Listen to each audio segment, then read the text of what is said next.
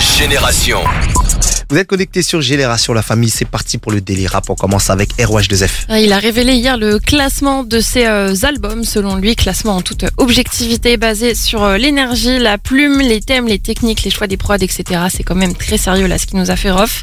Et selon lui, euh, je vous donne du coup le, le top 5, numéro 5 surnaturel, numéro 4 au-delà de mes limites, numéro 3 le code de l'honneur, numéro 2 le code de l'horreur et numéro 1 la fierté des nôtres. Logique. Ouais, logique. Le reste du classement est à retrouver sur son Twitter si vous voulez voir tout ça. Et il y annonce aussi la sortie imminente de son euh, prochain album Fitna, sur lequel il nous prépare apparemment un morceau de 10 minutes de rap sans refrain, comme à l'ancienne. On a hâte euh, de voir tout ça.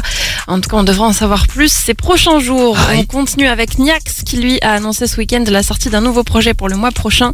Ça va s'appeler Mandat de dépôt et il s'agit de son tout premier album euh, à Niax, rappeur du 7-8, après quelques EP qui avaient très très bien marché.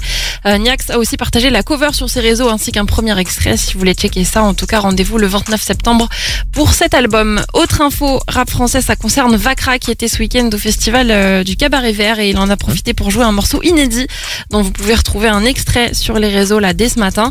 Et même chose pour Sola Lune qui lui aussi a partagé l'extrait d'un nouveau son sur Insta euh, ces dernières heures et là aussi ça donne envie.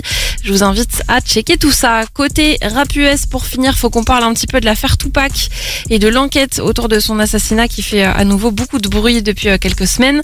Selon les dernières news, Kifidi devrait bientôt être officiellement accusé du meurtre de Pac. Kifidi, c'est un gars très proche des Crips qui n'a jamais caché son implication dans la mort de, de Tupac. Et c'est sa maison à lui qui avait été perquisitionnée il y a pas très longtemps. Là, la police euh, avait retrouvé des, des balles, euh, tout ça euh, chez lui. Euh, bref, plus de 27 ans après la mort de Tupac, on est peut-être sur une affaire bientôt classée. On devrait en tout cas, pareil, en savoir un petit peu plus là ces prochains jours. Affaire à suivre, merci beaucoup le A. Les copains, on vous invite aussi à vous brancher sur nos réseaux sociaux. Bah, déjà parce que le délire rap est disponible en images sur Instagram, mais aussi sur les plateformes de streaming, notamment Spotify. Allez vous abonner, parlez autour de vous, partagez, ça ne coûte absolument rien, c'est gratuit.